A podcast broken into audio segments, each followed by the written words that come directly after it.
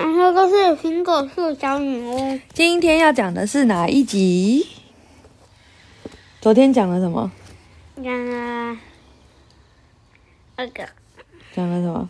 苹果大赛，蛋糕大赛啦，还苹果大赛，还讲了美妙的苹果蛋糕，还讲了昏死的甲虫，对不对？嗯，还有一个荒诞的提议。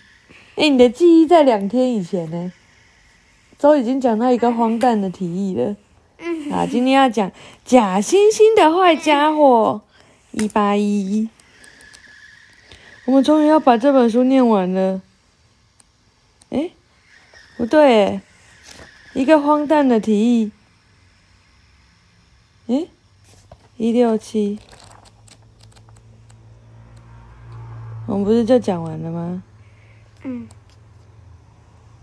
嗯，哦，有有，他去看了母鸡。嗯，诶，但是我们有看这个吗？哦，在这里，假惺惺的坏家伙，整个下午布布恩呃库恩布兰特先生和孩子们都在忙碌着，他们要搭建一个完美的鸡舍。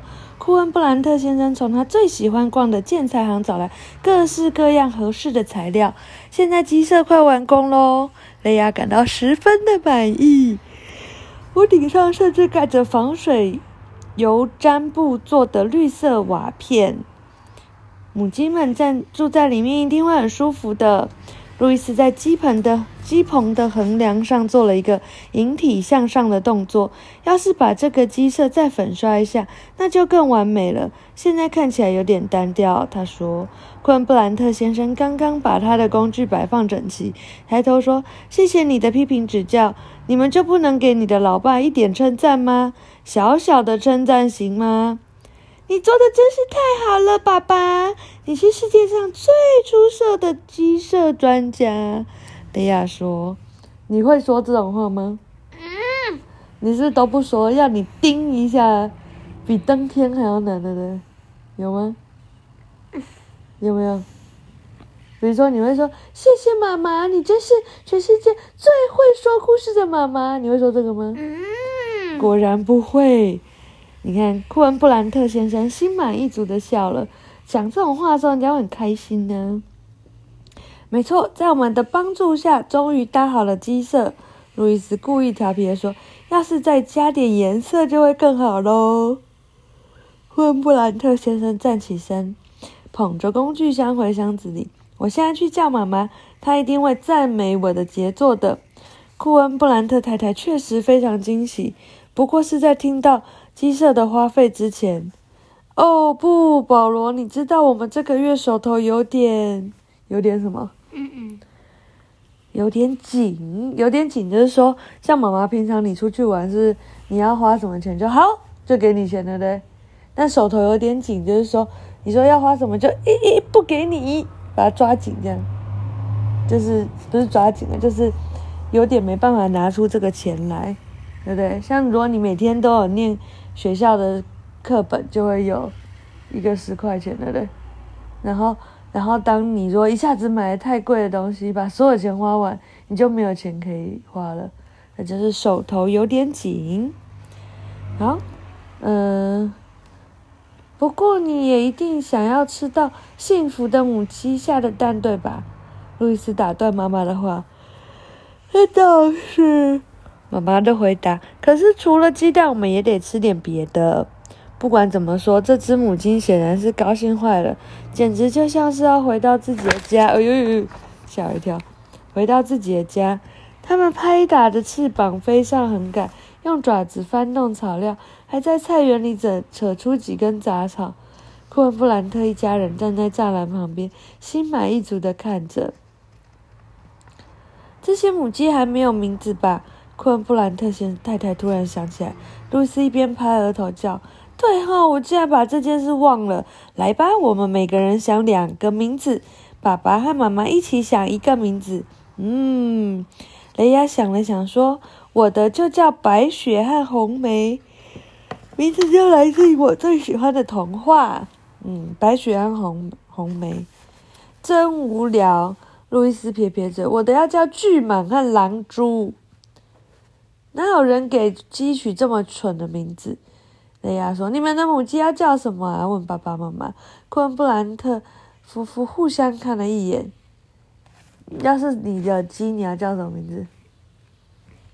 嗯，皮卡丘，又是皮卡丘，每一个东西都是皮卡丘。那我也叫皮卡丘妈妈，那怎么办？嗯，那怎么办？没有关系啊。哦，那你也叫皮卡就好了，皮卡龙。啊，好，马库恩布兰特先生问：“你觉得纳福弟弟怎么样呢？”库恩布兰特太太回答说：“我觉得应该叫阿加莎。”库恩布兰特先生转了下眼珠说：“这名字多无趣啊！”他妻他的妻子笑着说：“好吧，我们就叫他纳福弟弟喽。”吃晚餐的时候，雷亚有些心不在焉，他担心库莫林先生会突然闯进来。其他人却好像早就把这件事抛到了九霄云外。建造鸡舍时，库恩布兰特先生的大拇指被两块木板夹伤了，他正翘着大拇指给大家看。这时门铃响了，雷亚吓了一大跳。是谁来？库莫林，真的、哦？是吗？搞不好是小女巫啊？是吗？嗯，库恩布兰特先生还没有反应过来，路易斯第一个从餐桌旁跳起来，冲到门口。如果是库莫林，我就把他送去沙漠。他转过头来对大家说：“真的是库莫林先生没有错诶，但是送他去沙漠是不可能了。”路易斯才把门开了一条小缝，库莫林先生便唰的一脚把脚伸进来了。路易斯心头一紧，除了库莫林先生本人。门口还站着另外两个男人，一个又高又瘦，一个胖得像啤酒桶。两个人都阴沉着一张脸看着他。我的孩子，你不让我进去吗？露丝想关上门，但是来不及了。库莫林先生的脚已经牢牢地伸进来。我我我们不会卖的。路易斯有些结巴，绝望地转头过去寻求支持。我要你们的父亲答复我。好了，让我们进去吧。顾莫林先生从指缝里挤出齿缝里挤出几句话，所以还讲说，他所以还这样讲：我要你们的父亲答复我。你看我的齿缝，我要你们的父亲答复我，就把牙齿都咬得很紧，就很邪恶的样子。好。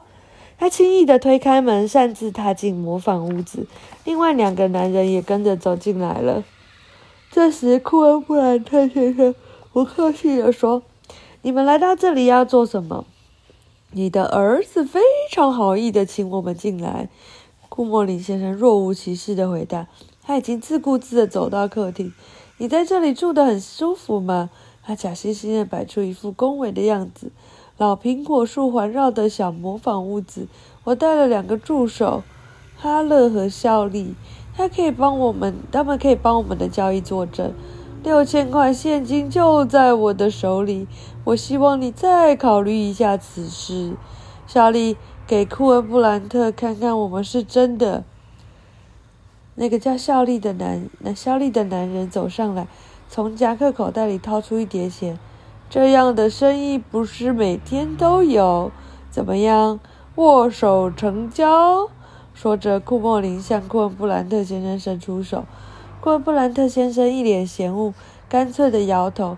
你以为只要肯花钱，就就可以让老天爷下雨是吧？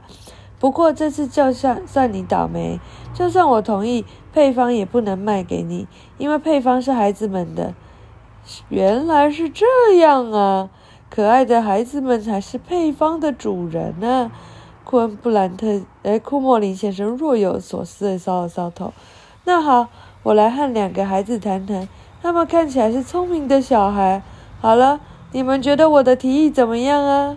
你们两个人每人三千元，这些钱可以买到不少韩国。库莫林先生露出阴险的笑容。这时候，大家都看着雷亚和路易斯。兄妹俩迅速的对看一眼，然后深深的吸了一口气，说：“无论你出什么价钱，我们都不会卖。我们答应过。”这时候，路易斯抱起手背，愤怒的看着脸面前三个人。我们花园里的苹果，你也休想拿到。库莫林先生脸上夸张的笑容消失了。你说什么？不卖？你们不满意我的开价吗？够了，库莫林。库恩布兰特先生打断了他前老板的话：“孩子们的答复你已经听清楚了，现在请你出去，不然我就把你扔出这个屋子。”库莫林先生气怒气冲天的往窗往屋外走。这件事还没有完，他临走时还不忘从齿缝里挤出一句话，威胁库恩布兰特这一家。他的两个助手脸色更阴沉了，跟着他们的老板走出去了。库恩布兰特先生跟着他们走到门口。库莫林先生还有一句话要跟你说明白。他说：“你要是再踏进我家一步，我就报警，听懂了吗？”他看着他们离开，直到库莫林的黑色轿车消失在夜色之中。从库莫林先生出现到模仿屋子，到他离开，小女巫一直在用海盗望远镜观察。他跟库恩布兰特一家的谈话，也透过蝙蝠偷听而听得清清楚楚。库恩布兰特一家对待库莫林的态度让他十分欣慰。你可以把屋顶上的偷听耳收起来了，卢修斯。那个自吹自擂的气球走了。小女巫对卢修斯说：“太好了！”库恩布兰特一家直接回绝了他的提议，不留一点余地。讲完了。哪位太快？刚刚好哦。晚安。